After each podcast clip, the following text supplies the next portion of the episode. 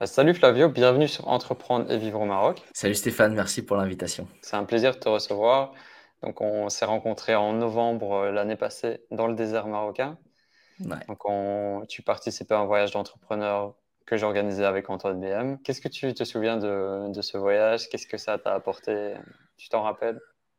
Ouais, euh, ça a apporté beaucoup de choses. Euh, je dirais que ça a apporté beaucoup de, beaucoup de moments mémorables et inoubliables, que ce soit avec les guides, avec vous, lorsqu'on faisait des petits jeux le soir, lors des discussions.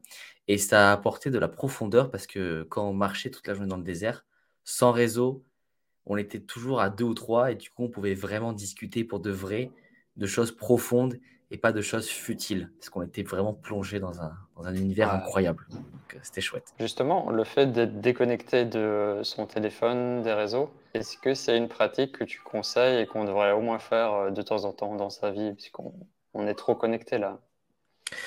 Ouais, je suis, je suis totalement d'accord avec toi.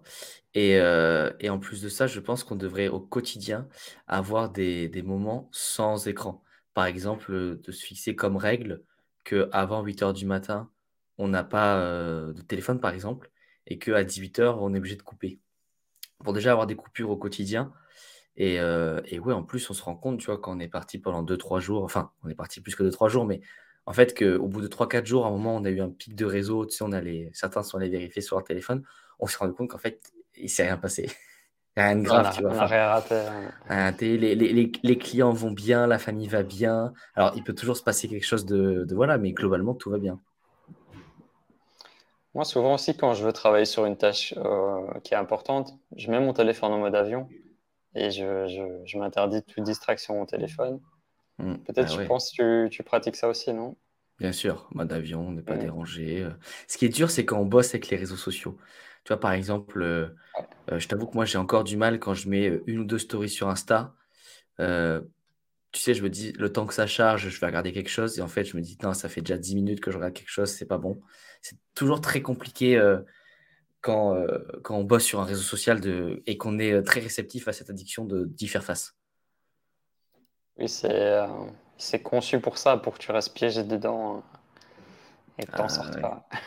Honnêtement, c'est honnêtement, faut pas se sentir coupable si on est complètement accro à certaines choses, les réseaux, le sucre, parce qu'en fait, c'est pensé pour. C'est euh, tu, serais accro à, je sais pas, un truc qui n'a pas de raison d'être, du style, ouais, non, enfin, je sais pas spécialement d'exemple, mais un truc lambda, mais là, c'est conçu pour. C'est pas comme si tu étais complètement accro à la lecture la lecture n'est pas faite pour te sécréter la dopamine. Au, contraire. au contraire.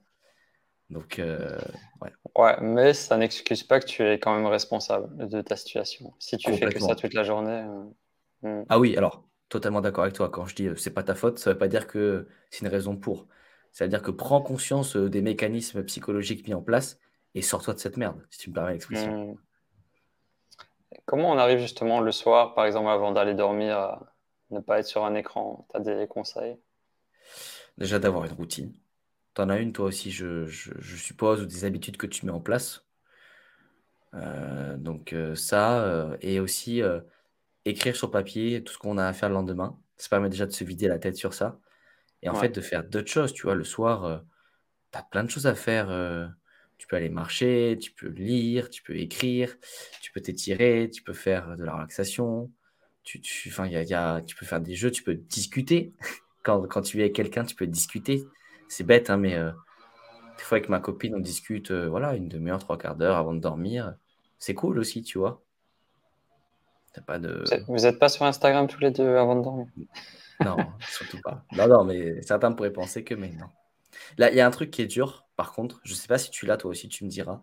C'est euh, quand on crée du contenu et qu'on va se coucher, c'est le lendemain matin, on réveille, on se dit alors, est-ce que ah oui. Voilà. Moi, franchement, le soir, j'y arrive. Donc, j'ai pris l'habitude, au moins une heure avant de dormir, pas d'écran. Je ne sais pas si c'est bien, mais je, je, lis des livres sur Kindle maintenant. moi aussi. Ça a un écran aussi, mais c'est plus doux et ça n'a pas les mêmes effets négatifs. Et ça me permet vraiment de m'endormir, m'endormir euh, sereinement, on va dire, naturellement même. Par contre, le matin, bah voilà, j'ai quand même tendance, la première chose que je fais, c'est je check euh, ce qui s'est passé sur YouTube Studio, sur Instagram. Euh. Normal. Euh, surtout quand tu publies un truc, une vidéo, tu as envie de savoir comment elle performe et comment ce que les gens disent.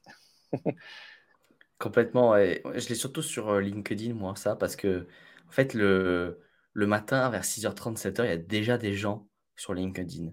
Donc, en fait, quand tu te lèves et que tu prends ton téléphone qu'à 8h30, il peut vraiment se passer des trucs de fou. Ça, des fois, euh, euh, je sais pas, je me lève et je me dis, j'ai gagné 30 abonnés dans la nuit. C'est quand c'est pas rien, quoi, encore, tu vois, tu te dis quand même, c'est 1% de mon audience en plus. c'est chouette. Donc, il y a toujours ce truc.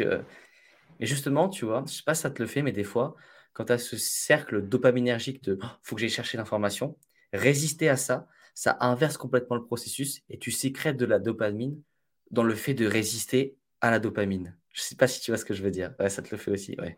Mmh, ça peut te donner une énergie spéciale, ouais. Ouais, voilà, c'est ça. Mmh. En tant, que, en tant que créateur de contenu, c'est aussi notre récompense les commentaires, les, réactions des gens. Ah, mais complètement. On est nourri de ça. Hein.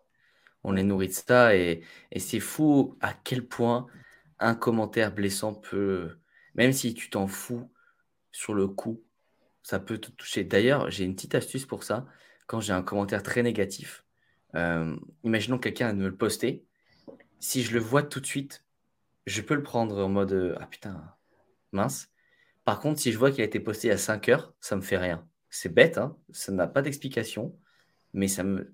j'ai trop ce truc. Donc quand le matin je me lève et qu'il y en a qui ont mis des commentaires négatifs pendant la nuit, pour le coup, ça, ça me touche pas du tout. Mais quand c'est, euh, tu as publié il y a 15 minutes, tu as déjà un commentaire négatif, là, c'est différent, je trouve. Ah ouais, c'est bizarre. Hmm. Complètement bizarre. J'ai pas d'explication à ça. Moi, le truc aussi, c'est que ça fait des années que je suis sur YouTube et j'ai vraiment appris à encaisser les critiques et que ça ne me touche plus du tout. Euh, déjà, la première chose, c'est de ne pas y répondre. Mm-hmm. Parce que voilà, tu réponds, euh, tu, tu, tombes dans un piège aussi. Ouais, ouais c'est vrai.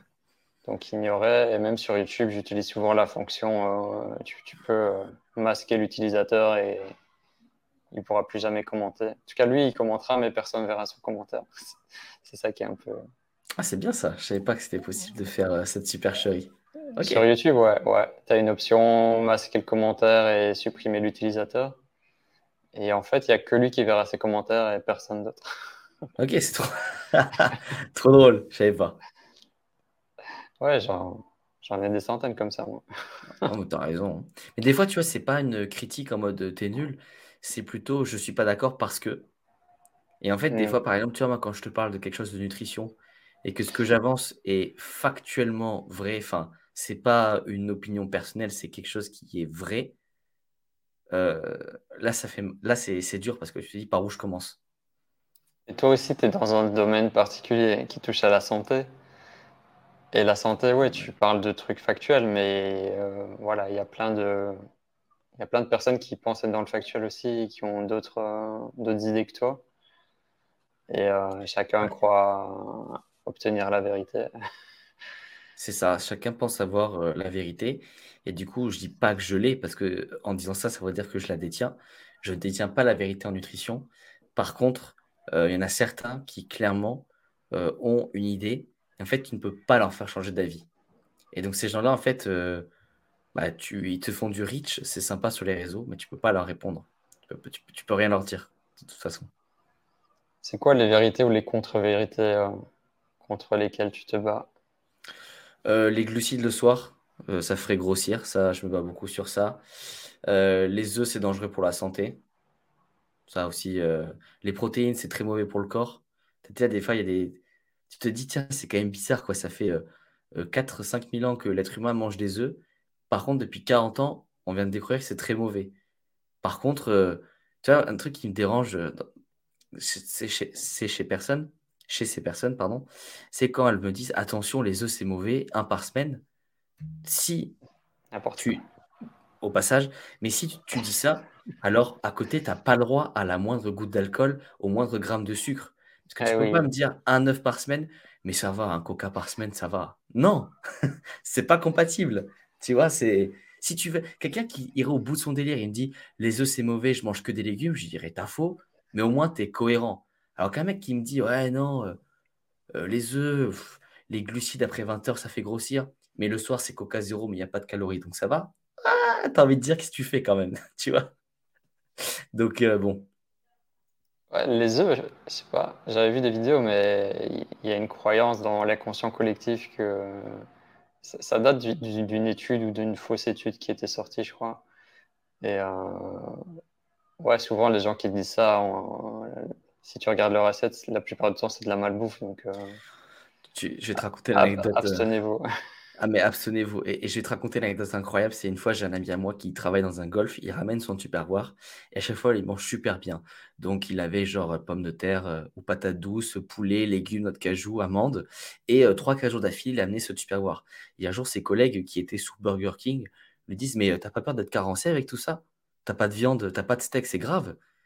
Et c'est, c'est, je sais même pas par où commencer. C'est-à-dire qu'en fait, de eux-mêmes ne savaient pas. C'était pas la mauvaise foi, là, c'est qu'ils manquaient de connaissances et ils ne voyaient pas que pommes de terre, euh, légumes, viande, noix de cajou, amandes, c'était bon pour sa santé.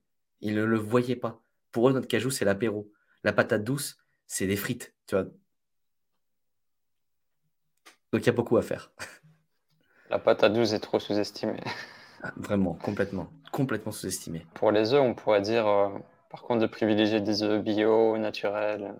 Évidemment. Alors là, euh, je ne sais pas ce qui est le pire entre pas manger d'œufs ou manger des œufs euh, de poules de cage, euh, tu sais, qui sont, qui sont notés 3 là.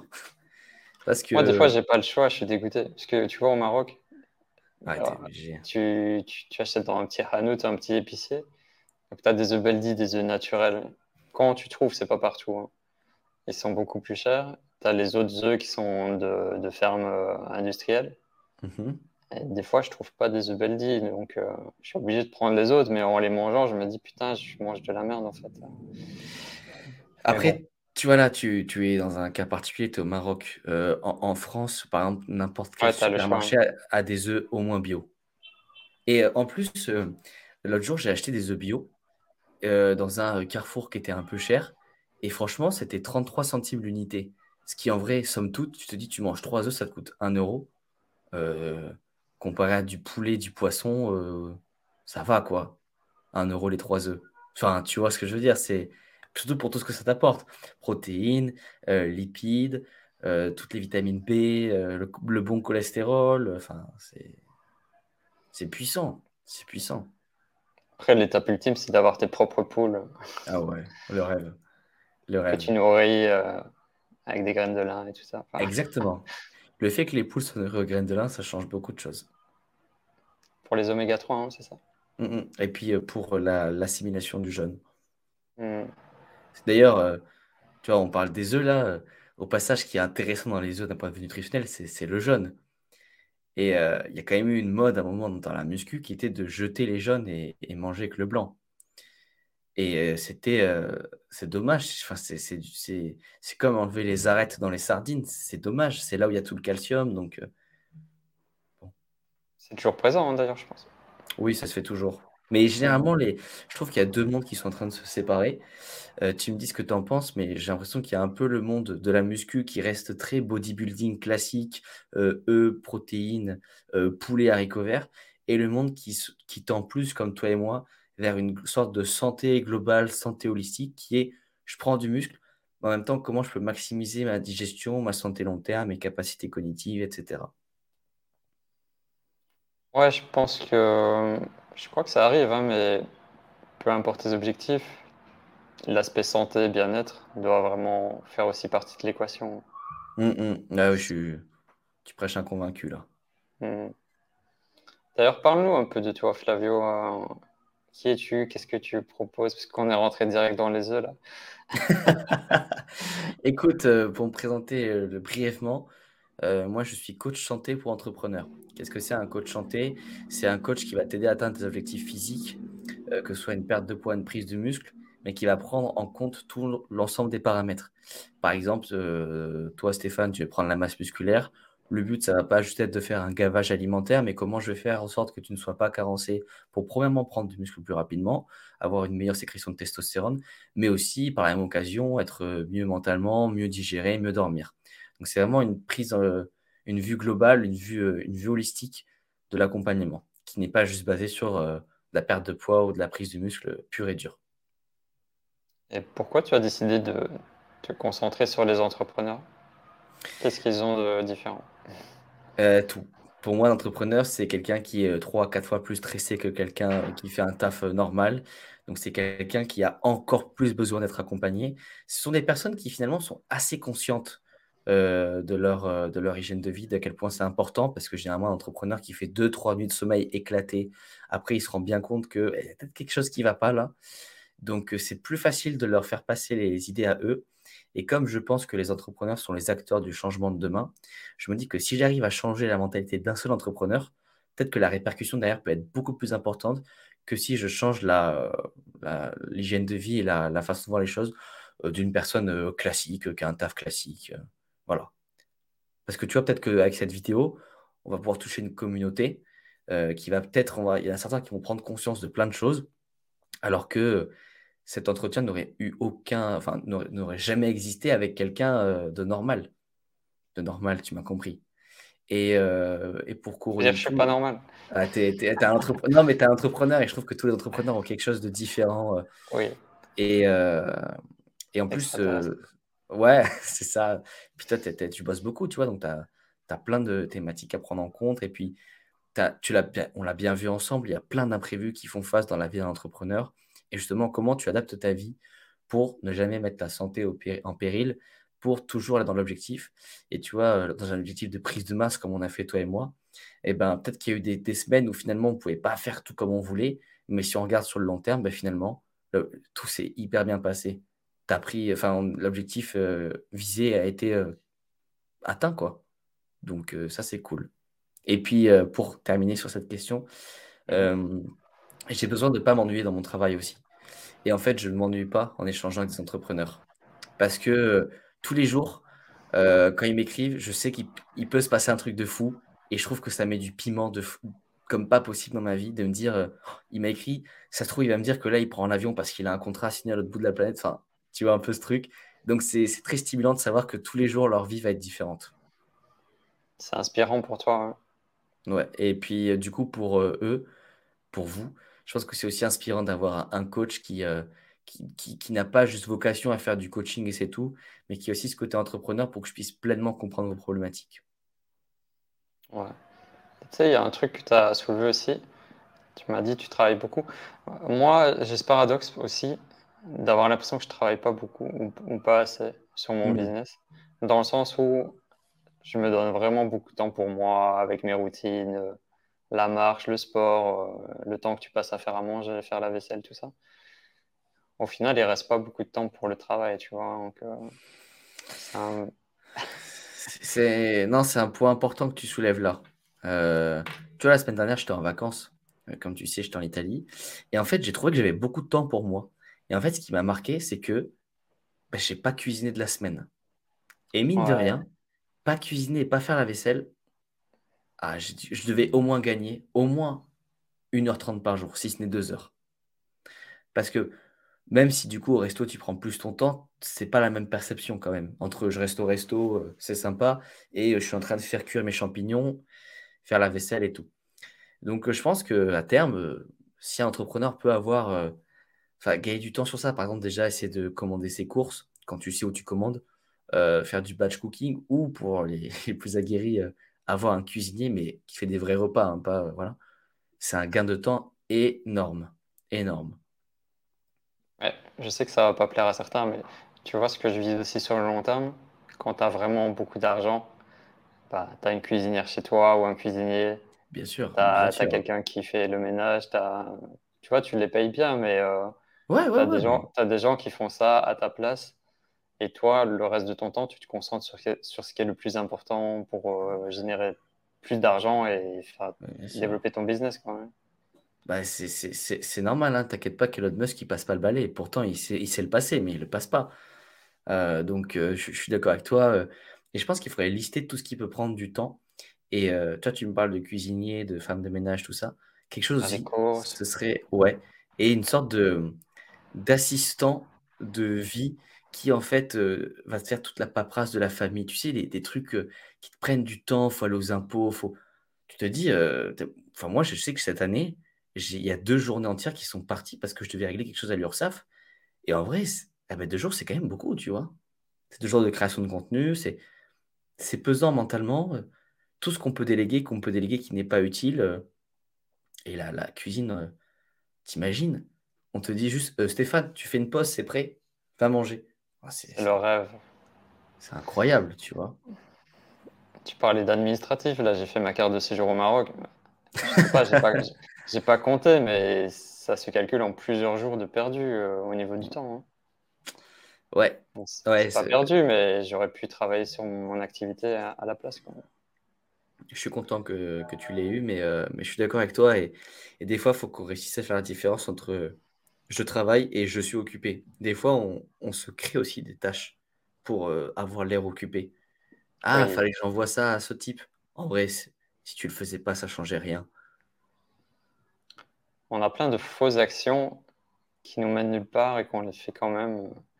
D'où l'intérêt de savoir quel est ton objectif principal et quelle est l'action la plus importante à faire pour réaliser cet objectif. Et c'est ça ta tâche du jour, c'est rien d'autre. Ouais. Ouais, c'est ça, exactement. Donc, comme tu disais, le, soit le soir, moi j'ai encore un agenda papier à lancer à nous. Tu as vraiment des grandes cases pour chaque jour. Et je note, euh, voilà, qu'est-ce que je vais faire, qu'est-ce qui est important. Bah, Puis tu as le plaisir de, de barrer euh, quand c'est fait. Ah, c'est top, hein. je pense que c'est sous-estimer le, le, papier. Pour aussi revenir un peu Enfin, euh, ouais, le papier, c'est quand même. Euh, c'est vrai que c'est pratique, Google Agenda, quand tu as des appels Calendly, ça se met automatique, tout ça, c'est sympa. Mais des fois, juste avoir une to-do sur papier, c'est bien. Pas besoin d'un Notion hyper carré de trucs où tu cliques. Franchement, un papier et ra, ra, ra, ra, tu, tu, tu c'est très bien comme ça. tu peux faire les deux. Hein. Ouais. Moi, j'ai Google. Euh, l'agenda, Trello et le mm. papier. Voilà, très bien. Très bien. Trello, c'est super. Hein. Je sais pas si tu l'utilises. Euh, pas je l'ai, mais euh, j'ai jamais. Moi, c'est mon, mon système d'organisation. Ok. Donc, j'ai euh, j'ai plusieurs colonnes. Mhm. J'ai une colonne, c'est une boîte à idées. Toutes les idées qui, qui me viennent, je peux les noter. Je peux les ajouter en quelques secondes sur mon téléphone, puisque tu as l'application. Ah. Seconde colonne, c'est ce qui est urgent et important. Donc, c'est vraiment les choses prioritaires. Après, ce qui est non urgent mais important, donc ça vient après. Et puis, pas important, non urgent. Et ça, là, tu peux la remplir. C'est bien ça. Euh, ça, c'est bien ça. Ce qui est bien, c'est que tu peux collaborer aussi. Donc là, je, travaille avec Omar, mon colloque, sur, euh, sur la création des shorts, des reels. Tu peux rajouter quelqu'un, faire des listes des tâches à faire, des checklists. Et, euh, tu, vois, tu, vois la progression de chacun. Intéressant. Ah, c'est top. Tu, tu, me fais penser là euh, de tâches qu'on s'invente. L'autre jour, j'ai fait un post sur euh, la crème solaire. Il y a quelqu'un qui m'a demandé euh, les études. Et ce matin, je me suis souvenu que ça fait dix jours que je lui ai dit que je l'enverrais. Et du coup, j'ai passé un quart d'heure à retrouver les études pour lui envoyer. Et en fait, je me dis, mais bon, déjà, au bout de 48 heures, il n'a même pas vu le message. En fait, pourquoi j'ai pourquoi je pourquoi pas juste occulté la tâche? Parce que je me suis engagé, je me suis dit, je vais te les envoyer, je ne les, pas, je les ai pas envoyés. Mais en soi, ça va probablement pas changer son avis sur ce que j'ai dit. Il va probablement même pas me répondre. Pourquoi j'ai et ça n'a pas changé l'avis qu'il a sur moi. Enfin, peut-être, mais c'est un quart d'heure. Peut-être que j'aurais pu les prendre pour faire autre chose. Encore une fois. Peut-être tu aurais pu aussi ne pas lui promettre quelque chose. Ouais. Parce qu'il y a, il y a beaucoup de souffrance psychologique qui vient du fait qu'on promet des choses qu'on ne fait pas par la suite. Et euh, moi, c'est un de mes principes de, de rien promettre et je, préfère dire non que. Euh, tu vois ce que je veux dire? Ouais, t'as bien raison. Une fois que tu promets un truc, la personne attend. Et si la chose n'arrive pas, elle va être déçue ou mal le prendre. Et si tu promets rien, il n'y a, a, aucune attente. C'est vrai. J'avais jamais vu la chose comme ça, c'est vrai. J'aurais pu lui dire euh, va sur euh, PubMed, tape ça, ça, ça, tu trouveras tout et puis ciao. Ça aurait été mm. largement suffisant. C'est vrai. Et donc, c'est quoi ta stratégie, toi, pour acquérir tes clients? Comment tu communiques? Moi, en fait, je communique beaucoup sur les réseaux. Et j'ai une approche pluri-réseau, si je peux dire comme ça. C'est-à-dire que j'essaie d'adapter un contenu, un message que je veux faire passer selon les codes des réseaux. Donc Insta, TikTok, je mets les mêmes vidéos, mais je ne vais pas mettre les mêmes contenus sur LinkedIn ou sur Twitter, par exemple. Et en fait, au bout d'un moment, les gens se disent Tiens, mais c'est intéressant ce qu'il raconte, j'ai envie de travailler avec ce mec. Je fais pas de prospection, je n'aime pas trop. Je fais vraiment comme ça. Puis les résultats de mes clients parlent pour moi aussi. Les témoignages, les résultats. Euh, voilà. Que de l'organique alors pour l'instant. Que de l'organique. Et puis tu sais, euh, euh, comme je fais un accompagnement personnalisé et que ça dépend toujours des besoins de la personne, c'est-à-dire son objectif, la durée. En fait, j'ai pas, j'ai une offre qui est mon accompagnement, mais c'est pas écrit sur papier. C'est-à-dire que si la personne elle me dit, alors la seule chose qui est obligatoire, c'est prendre sport et nutrition. Euh, euh, avant, je faisais, maintenant, c'est un bazar, je fais plus.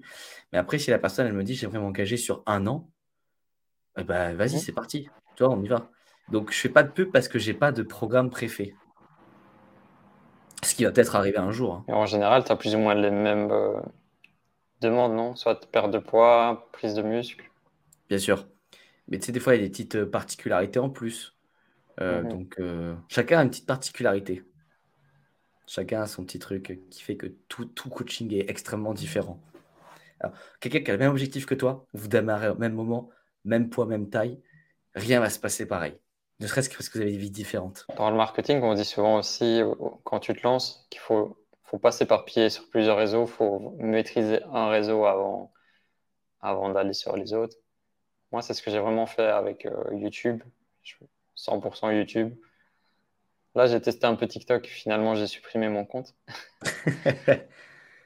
Parce que bah, déjà, YouTube, c'est parfois la jungle dans les commentaires où tu as des trucs un peu bizarres. Mais bon, globalement, ça va. Mais TikTok, c'est la folie. Quoi.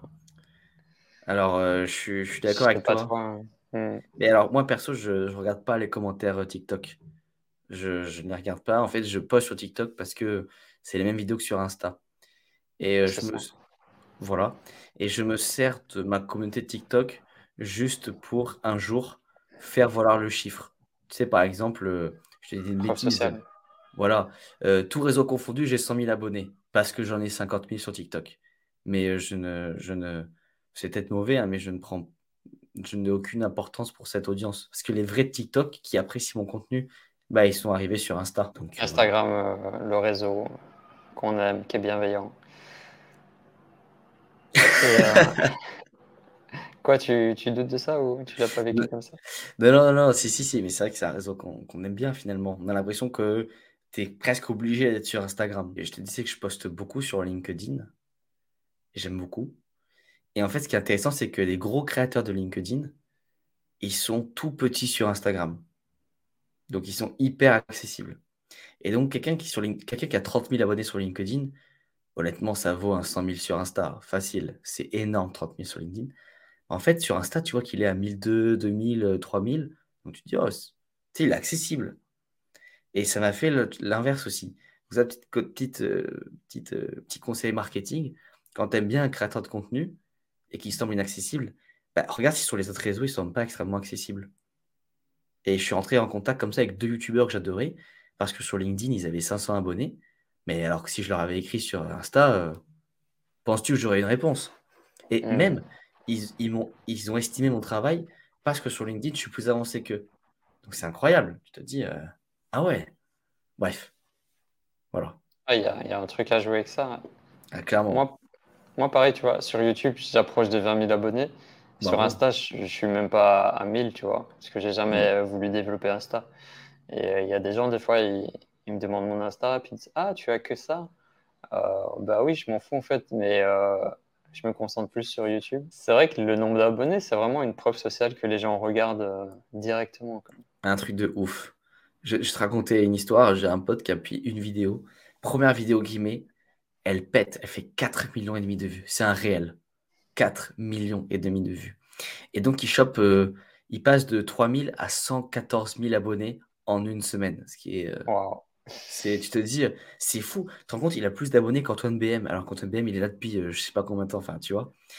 Et, euh, et, en fait, en une semaine, il se fait appeler pour passer dans plein d'infos, d'interviews et tout.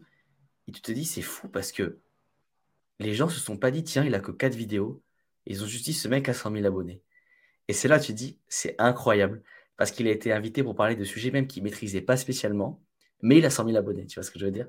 Et c'est là où je me dis, OK, il me faut une grosse audience aussi euh, pour me faire entendre et juste pour être crédible en fait. Moi, ce qui était un peu bizarre aussi, au début de YouTube, j'avais des vidéos qui faisaient 10 000, 50 000, 100 000 vues et j'avais moins de 1000 abonnés. Les gens ils me disaient, mais c'est pas normal.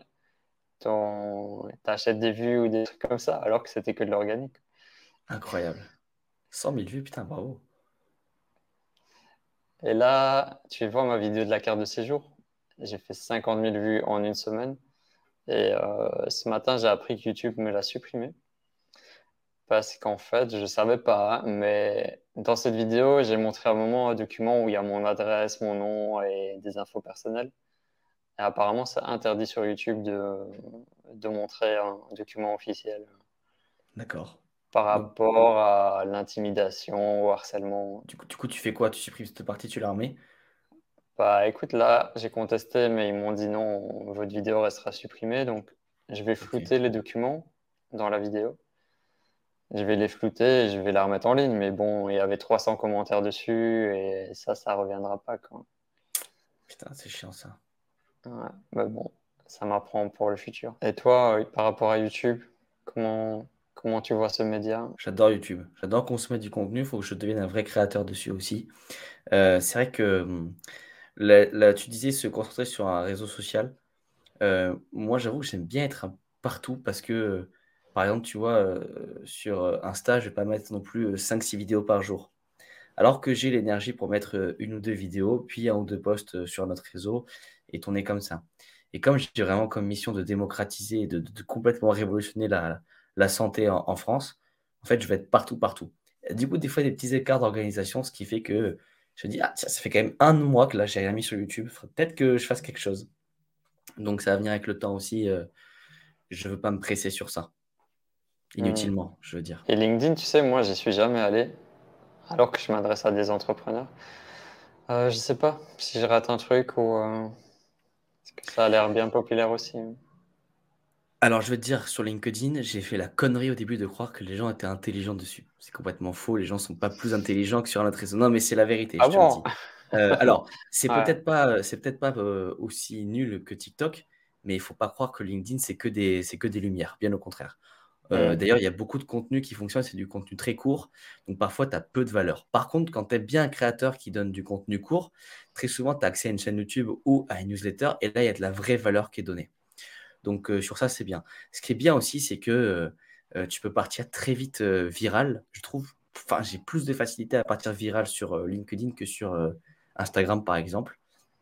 Et, et en fait, comme sur LinkedIn, les gens voient tout le temps la même chose euh, des, histoires d'entrepreneurs et tout, dès que tu dis quelque chose qui est un peu différent et que tu n'es pas consultant en SEO, ou tu n'as pas une agence web, ou tu n'es pas spécialiste en Google Ads, et eh ben en fait, ça intéresse un peu les gens quand même. Donc, hmm. Je pense qu'on t'a trouvé un moyen de faire de la viralité, bah, continue quoi. C'est ça qui va t'amener le plus de monde. Alors, c'est ouais, c'est toujours très pas facile, je trouve, parce que quand tu fais de la viralité, c'est que tu as beaucoup d'haters, hein, euh, généralement.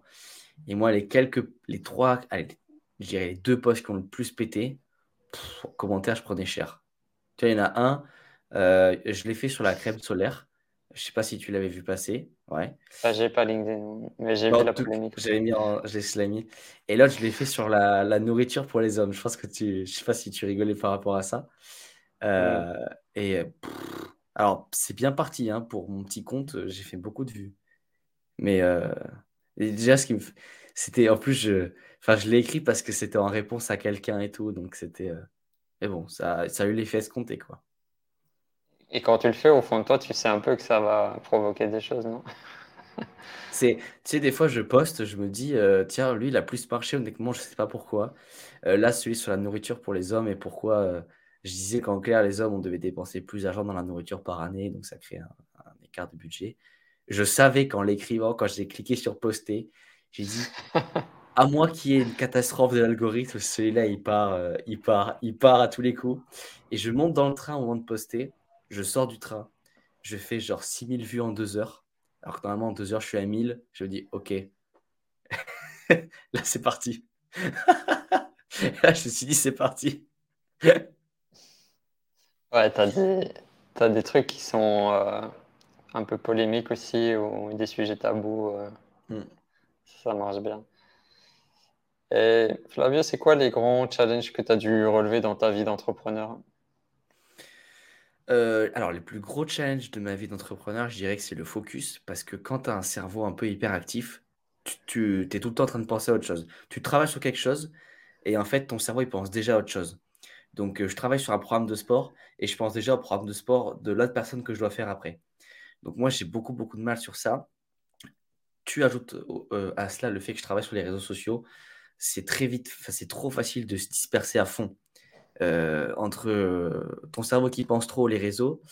Et euh, je vais te dire quelque chose que peut-être que j'entends pas souvent, donc c'est pour ça que je vais le dire.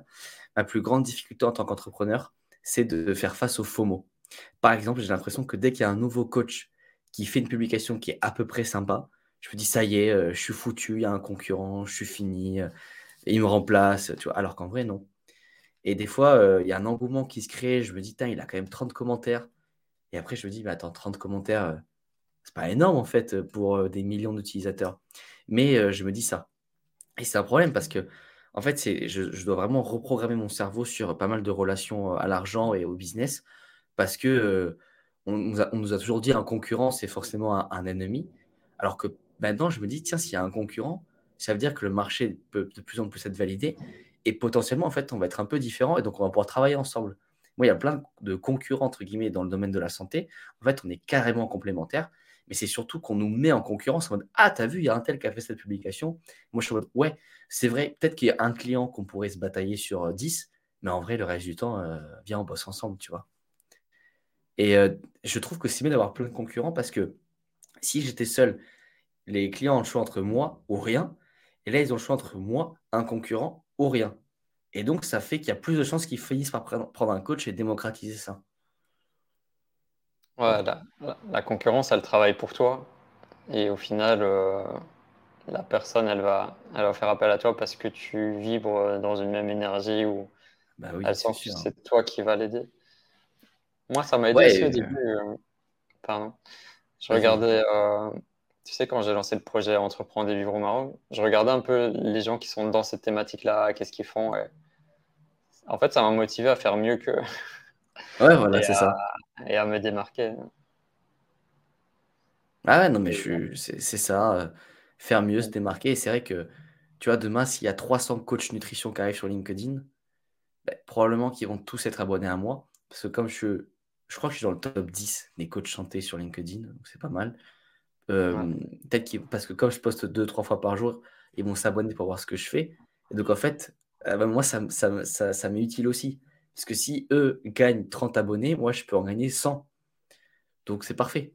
Parce que du coup, d'ici peut-être 2-3 ans, je pourrais être top of mind, comme on dit sur LinkedIn. Et là, c'est waouh, tu vois. J'ai une croissance d'à peu près 20-25 euh, abonnés par jour, ce qui n'est pas énorme non plus.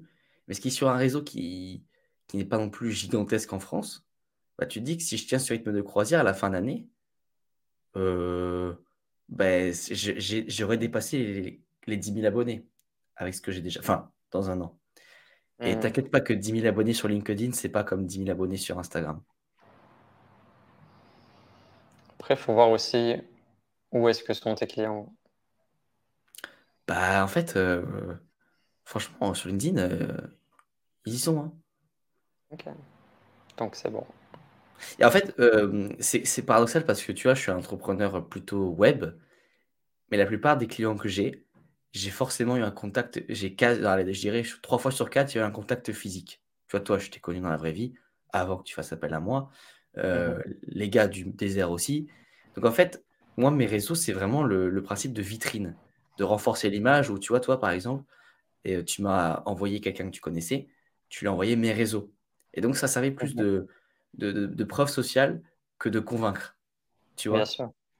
Et, voilà. Les réseaux sociaux, c'est notre carte de visite. Mm, mm. Carte de visite euh, de notre génération. Complètement. Euh, pour revenir sur l'entrepreneur, pourquoi est-ce que c'est bénéfique pour un entrepreneur de faire du sport? Et il y a un truc que j'ai entendu récemment que je voulais te partager. Euh, c'était genre quelqu'un qui disait en fait, quand tu es entrepreneur, euh, arrête de perdre ton temps, aller à la salle de muscu euh, deux heures par jour. concentre-toi sur ton business, fais-le grandir. Mais moi, je suis plus de l'école où bah, en fait, tu dois trouver une harmonie entre les deux. Comment trouver l'équilibre entre trop de sport, pas du tout, ou un petit peu, et pourquoi c'est important d'en faire? Alors déjà, quand un entrepreneur te dit ouais, je ferai du sport plus tard quand ma boîte sera bien développée, il faut savoir que ça, c'est une mentalité, pour le coup, malheureusement assez française. Ça n'existe pas dans les autres pays. Euh, c'est comme dire ouais, t'inquiète, je ne mangerai pas, je saute le repas, ou non, pas besoin de prendre soin de, ma famille, je prendrai soin d'eux plus tard. Je ne sais pas pourquoi on pense ça euh, en France. Et il faut comprendre plusieurs choses. C'est que déjà, un entrepreneur doit aller à la salle de muscu, doit faire du sport pour plusieurs choses déjà le bien-être physique, parce qu'il y a un moment où si tu entreprends, que ta boîte va bien, et qu'un matin tu te réveilles, tu te regardes dans le miroir et tu te dis putain, qu'est-ce que j'aime pas mon physique, qu'est-ce que j'ai foutu toutes ces années, c'est burn-out assuré, dépression, ce que tu veux. Et donc tu as beau avoir une boîte qui a euh, des revenus de plusieurs millions par mois, ça, tu, vas t'en moquer parce qu'en fait tu vas te rendre compte que ton physique il est déplorable et qu'il y a certaines choses qui sont déjà irréversibles, premièrement. Deuxièmement, pour l'entrepreneur, faire du sport, c'est aussi nettoyer son corps des toxines. C'est aussi être moins stressé, être plus créatif, être plus productif. Donc en fait, c'est vraiment rajouter de l'essence dans le réservoir et agrandir ce réservoir. Euh, si tu as, un réservoir de 10 litres, on va prendre cette métaphore, tu fais du sport, tu manges bien, tu dors bien, bah, ton réservoir il passe à 15, 20 litres, 25, 30. Et donc tu vas beaucoup plus loin, beaucoup plus vite que tous les autres. Et en plus, tu te sens bien dans ton corps. Ce qui est quand même euh, pas rien. Ça permet aussi de vieillir en bonne santé, de stopper le processus de vieillissement un petit peu aussi. Ouais, complètement. Et puis, euh, je vois pas l'intérêt de créer une. Quand tu es entrepreneur et tu dis je ferai du sport et je mangerai bien plus tard, je vois pas l'intérêt de créer une boîte de fou euh, pour te retrouver à 50 ans avec une santé de merde qui fait qu'à 60 ans, tu as de grandes choses de claquer ou alors d'être un légume et d'être euh, inapte à faire quoi que ce soit. Il faut que tu crées un business. Enfin, faut que tu mettes, faut que tu mettes ta santé au service de ton business pour que quand tu as le business de tes rêves, en fait, tu as la santé pour en profiter. Tu sais, on se moque souvent, on se dit souvent, ouais, quand tu es jeune, tu as la santé, tu as du temps, mais tu pas d'argent. Et puis quand tu es vieux, tu as du temps euh, euh, et tu as de l'argent, mais tu n'as plus la santé. Ah bah, en fait, euh, il y a une équation qui fait que tu peux avoir ah du temps, de l'argent et de la santé. Mais par contre, ça ne commence pas à se prévoir à, 40 ans. C'est dès la vingtaine, tu réfléchis. Et le problème, c'est que les moins de 30 ans se sentent invincibles sur à peu près tous les sujets du monde. Donc, c'est impossible de dire à quelqu'un de moins de 30 ans, ouais, je veux pas te faire chier, mais en fait, bah si, en fait, 5 verres d'alcool par semaine, c'est trop, en fait. Je suis désolé, c'est trop. je sais pas si c'est une impression. On dirait que les jeunes de maintenant, tu vois, genre les entrepreneurs entre 20 et 30 ans, mhm. sont beaucoup plus dans le bien-être, dans le sport que ma génération à moi qui est 40 ans aujourd'hui, tu vois.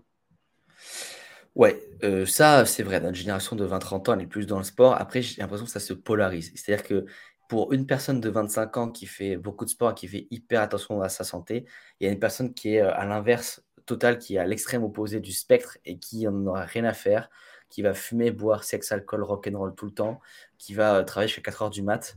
Et, en fait, quand on a 25 ans, on se sent invincible. C'est un peu vrai dans la mesure où à 25 ans, si tu n'es pas capable de tenir un rythme chaotique, il y a un problème. C'est l'âge où tu es capable de tenir ça. Mais en fait, mhm. c'est qu'il y a un jour où ça va s'arrêter et ça peut être extrêmement violent parce qu'il y a un matin où tu peux te réveiller et en fait, tu peux ne pas réussir à te lever de ton lit et en fait, c'est trop tard. C'est ça, le... c'est toujours ce problème, je trouve que euh, en France, on est beaucoup trop dans la guérison et pas assez dans la prévention. On attend d'avoir mal au dos pour aller voir un ostéopathe, on attend d'être mal dans notre peau pour aller voir un psy, on attend d'être obèse pour prendre un coach. Et ça, c'est un vrai problème.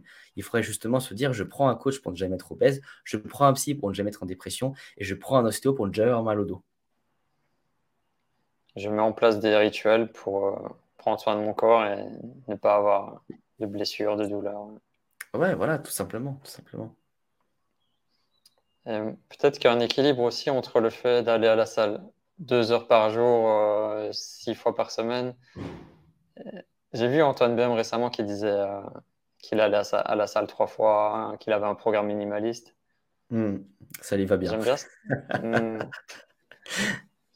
J'aime bien cette approche où ouais, tu pourrais juste, si tu veux juste entretenir, on va dire, la machine et pas forcément avoir des résultats d'y aller trois fois par semaine ou trois, quatre fois par semaine. Qu'est-ce que tu en bah, penses? je, suis d'accord avec toi et tu sais, quand tu es entrepreneur, je trouve qu'il y a quelque chose qui est encore plus important que le sport, c'est le mouvement, c'est le fait de marcher. Très souvent, on entend dire, ouais, euh, euh, essaie de faire 5-6 000 pas, essaie de marcher une demi-heure par jour. La vérité, c'est que non, on est des, on est des, on est des nomades. Donc en réalité, si marcher une demi-heure, ça semble beaucoup pour nos modes de vie aujourd'hui, marcher une demi-heure, c'est que dalle. Et peut-être que pour être en bonne santé, ouais, on devrait faire une demi-heure le matin, une demi-heure le midi, une demi-heure le soir, minimum, sans compter l'heure de sport. Parce qu'en fait, on est fait pour marcher. C'est pour ça que ceux qui ont des bureaux debout, ils ont tout compris et ils vont euh, gagner dans le temps. Et plus tard, tu verras que c'est eux qui auront les plus grosses boîtes qui gagnent le plus d'argent. Et, euh, et ça, c'est très important de marcher. Tu vois, par exemple, là, on fait cette interview. Euh, on est assis parce que voilà, on voulait avoir un bon micro et tout. Mais si on s'était appelé pour prendre des nouvelles, je sais que j'aurais fait cet appel en marchant, par exemple. Voilà, tu vois. Euh, il faut essayer de faire le plus de choses possible en, marchant quand c'est possible. Euh, parce qu'en plus, je sais pas toi, mais moi, en marchant, je trouve plein d'idées. Donc ça sert ton business. En fait, quand tu prends conscience que plus tu prends soin de toi, plus ça sert. Enfin, quand tu prends vraiment conscience que prendre soin de sa santé, c'est prendre soin de son business. Par exemple, quand tu marches, tu as des idées. Euh, moi, quand je fais un sauna, je ressors, je suis hyper clair d'esprit, je sais exactement sur quoi je dois bosser. Quand je sors d'un bain froid, je me sens mieux et je suis prêt à repartir. En fait, tu vois plus le fait de prendre sa santé comme un calvaire, comme un poids, mais comme un accélérateur de réussite. Ouais, exact. Et on pourrait dire euh, minimum 10 000 pas par jour. Bah, tu sais que d'ailleurs, euh, on, dit souvent 10 000 pas par jour, c'est bien pour être en bonne santé, mais en fait, c'est complètement faux. 10 000 pas par jour, ce serait le minimum à faire pour ne pas être en mauvaise santé. Mmh. C'est-à-dire que ce serait la, le minimum. La base. Mmh. Voilà, ce serait la base. Et tout ce qui est au-dessus de 10 000 pas, c'est intéressant pour ta santé. Et d'ailleurs, quelque chose qui est souvent oublié, c'est que si tu fais 10 000 pas d'un coup, c'est pas aussi utile que si tu fais euh, euh, 3 fois 3500 pas, par exemple. Ça, c'est encore plus intéressant. Parce qu'en fait, mmh. euh, voilà. Donc, c'est vrai que c'est compliqué. Et, en fait, il y a pas mal d'occasions où on pourrait ne pas être assis. Euh, en vrai, cette interview, j'aurais pu la faire debout, par exemple. Tu vois, ça c'est vrai. Euh, mais il y a plein d'occasions où tu te dis, tiens, peut-être que là, je peux rester un peu debout, je peux marcher. Et donc ça, c'est vraiment chouette. Et euh, là, on a parlé des appels en marchant, mais on a la chance d'être dans un monde où on peut écouter des podcasts. Il y a quoi de mieux qu'écouter des podcasts en marchant? C'est incroyable, tu écoutes des podcasts en marchant, c'est le rêve. Marche, tu vois, marche, prends des notes, c'est super.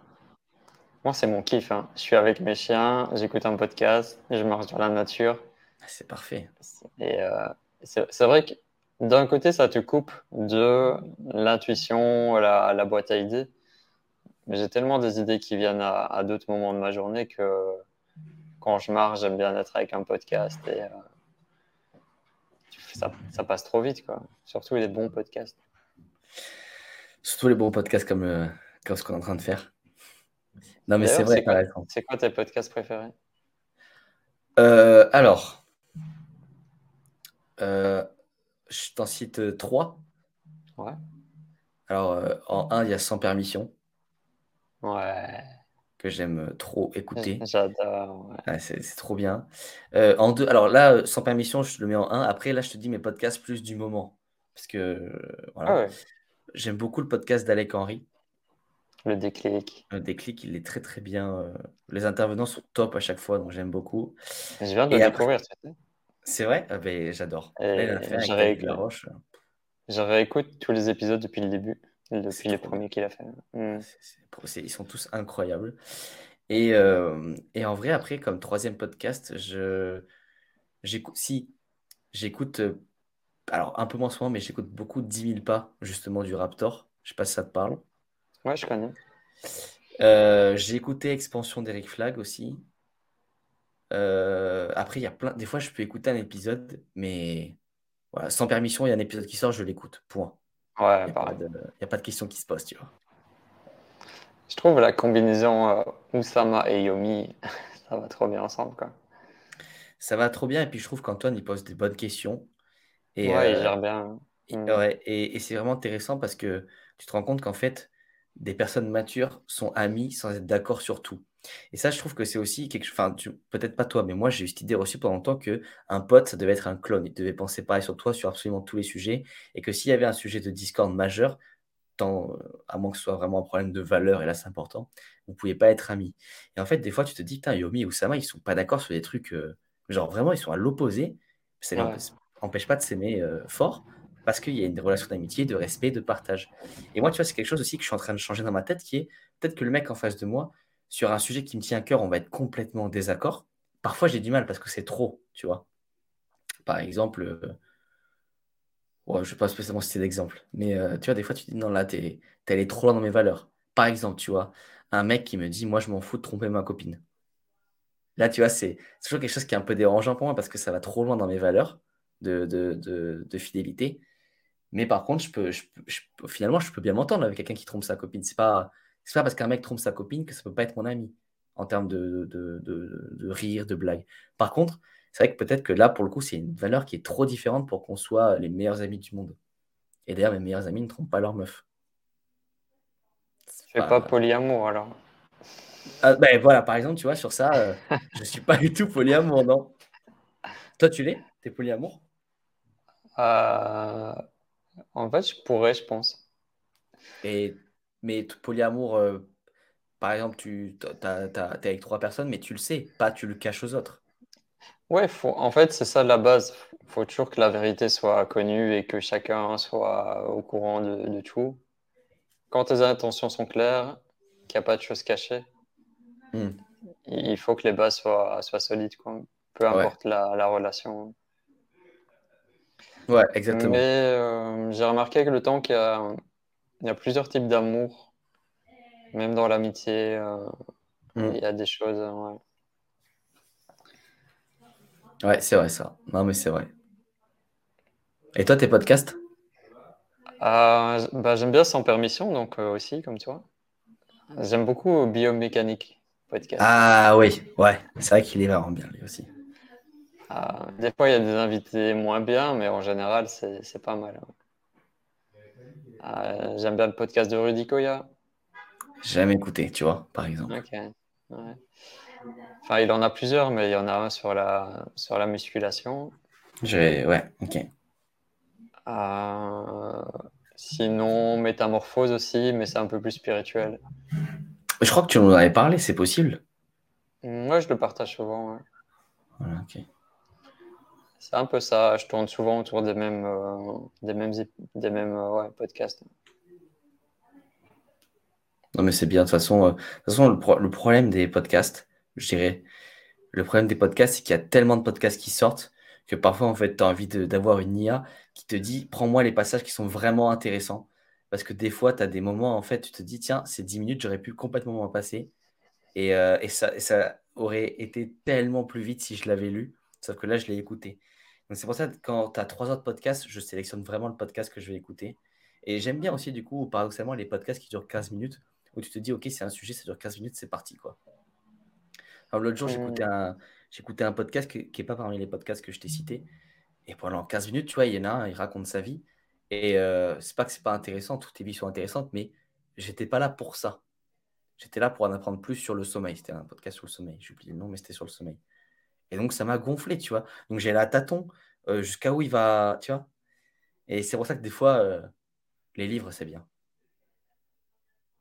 Les livres, c'est, c'est trop, quoi. Exceptionnel. Un livre, que ça apporte, C'est. je sais pas, toi, tu vois, moi, quand je lis un livre, je ressors, j'ai au moins 4-5 idées de vidéos YouTube, 20 idées de, contenu court et, et deux idées de choses à changer dans le monde, quoi, tu vois. Et toi, tu lis sur Kindle, tu m'as dit aussi Alors, j'ai commencé depuis euh, quelques semaines. Euh, j'ai une Kobo Plus, mais ouais, euh, la Fnac, là. Et alors, je, pareil, moi, je pensais qu'il n'y avait pas de lumière bulle. En fait, il y en a, mais il y en a moins. Mais par contre, c'est trop pratique pour prendre des notes. C'est-à-dire que avant, je relisais le livre, j'écrivais sur Notion. Là, tac, je suis mmh. en ligne. Et à la fin du livre, j'ai toutes mes notes et là, je les retranscris. Et c'est incroyable. Enfin, rien que pour Attends, tu sais qu'il y a une étape ultime pour ça. Ça, s'appelle Readwise. Tu connais? Dis-moi, c'est quoi? Je ne connais pas. ah, c'est trop bien. En fait, Readwise, c'est une application. Tout ce que tu surlignes sur ton livre Kindle, il va te les, euh, te les reproposer chaque jour tu choisis en fait le nombre de publications que tu veux revoir. Moi, par exemple, chaque jour, je reçois cinq extraits de livres que j'ai soulignés, enfin cinq extraits euh, venant de ces livres. Et en fait, ça te permet de, de jamais oublier les contenus importants que tu as soulignés parce qu'il te les, il te les rappelle. Le dimanche, tu n'as que tes favoris. Tu peux les exporter aussi pour faire des citations sur Instagram. Donc, euh, je te conseille vraiment. ah ouais, mais euh, Ça marche avec Kindle, Kindle d'Amazon uniquement, non? Ah, Non, ça marche avec tout, euh, même avec euh, des articles sur Internet. avec Comment ça s'appelle Reels Wise Read, donc R-E-A-D. E ouais. Wise. Ok. Je t'enverrai ce que Ouais, super, tu gères. Et ça, voilà. Au moins, tu sais que, que tu surlignes dans tes livres, ça va, ça va ressortir. C'est ça aussi notre génération. On est surabondance d'informations. Comment faire le tri et euh, comment s'en rappeler, c'est pas toujours facile. Hein. Ouais, et euh, je suis d'accord avec toi. Pas toujours facile de se rappeler de tout. Et, euh, et c'est dommage parce qu'on bouffe du contenu, on prend pas assez de notes sur pas mal de sujets. Pour revenir sur les entrepreneurs, donc on a parlé à quel point le sport est important. C'est quoi les autres piliers pour toi d'un entrepreneur pour son bien-être?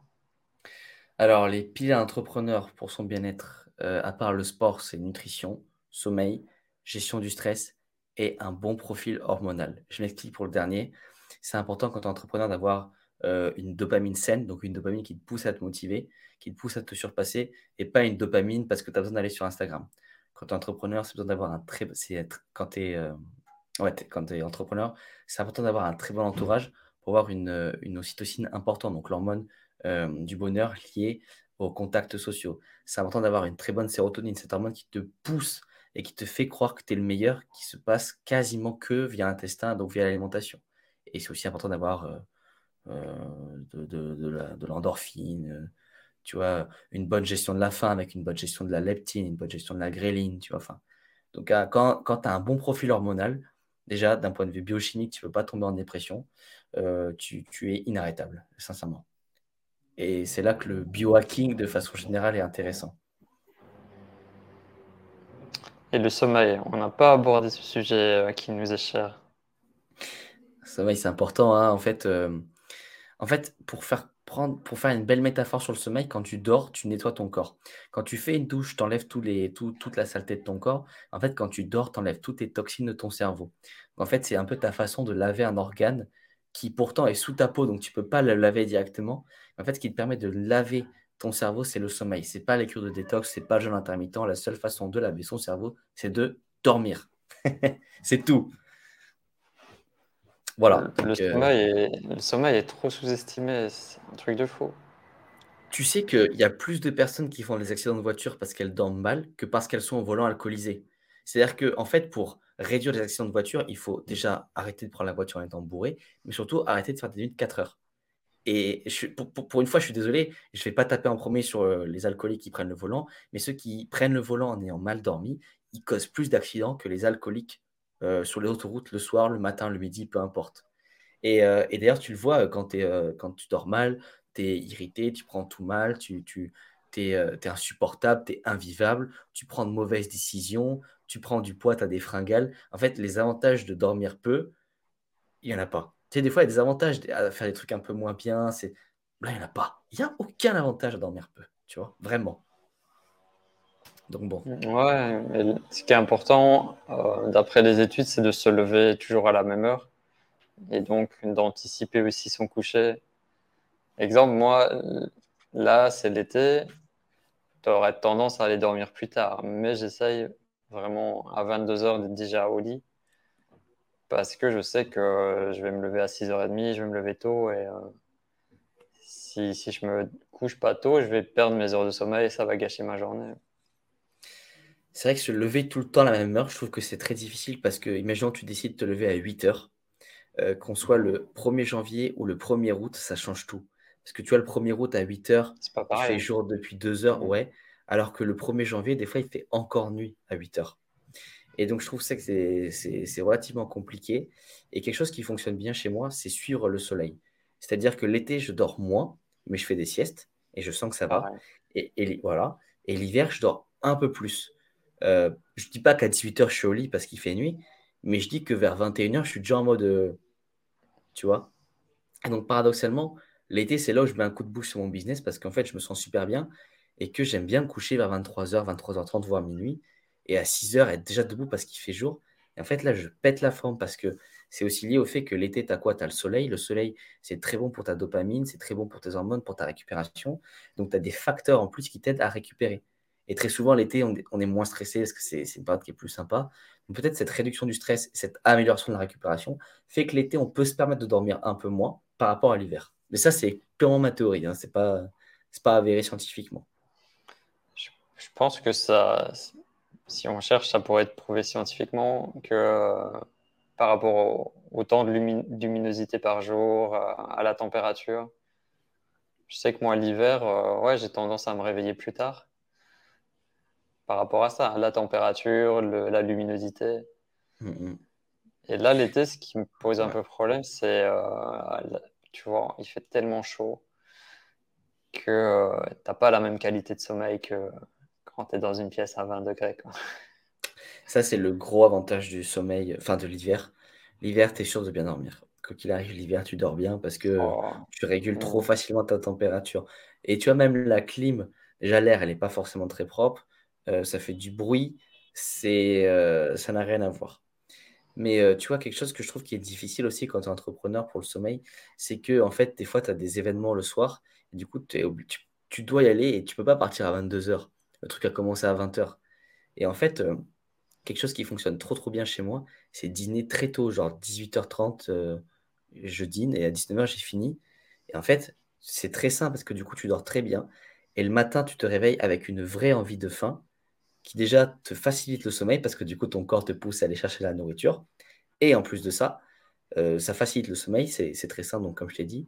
Et, et, puis c'est cool parce que du coup, tu manges, ta journée elle est cadré, tu sais que tu auras faim au réveil.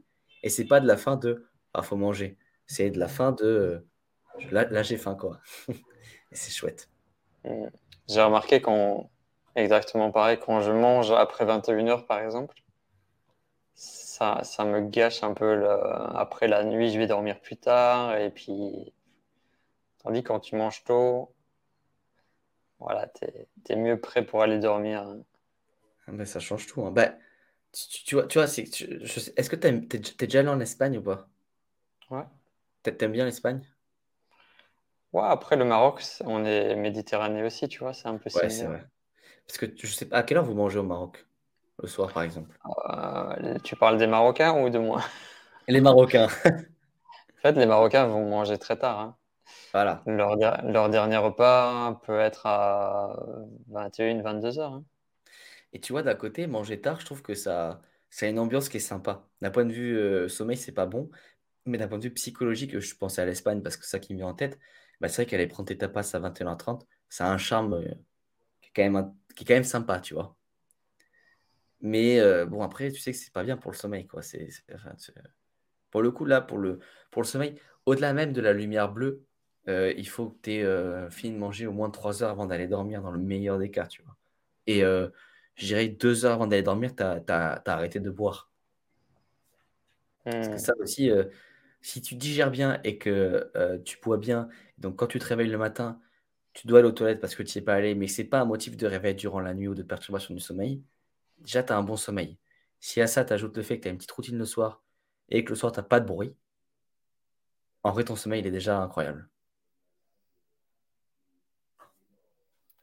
Ah, écoute Flavio, on est parti dans tous les sens. J'espère que, ce podcast aura apporté de l'intérêt à, mes abonnés, à ceux qui verront ça.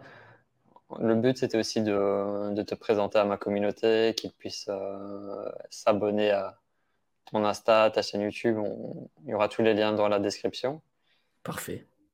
Euh, quel est le message que tu aimerais partager à, à ces entrepreneurs qui veulent s'installer au Maroc, à ceux qui verront cette vidéo?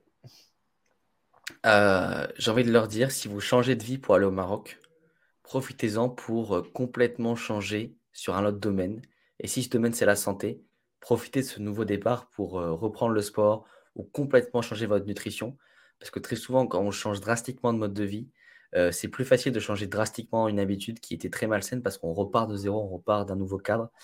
Donc, mmh. changez quelque chose qui était très, très mauvais chez vous et ce qui était positif chez vous, gardez-le et amplifiez-le et adaptez-le au Maroc, qui est un pays incroyable que Stéphane m'a fait découvrir.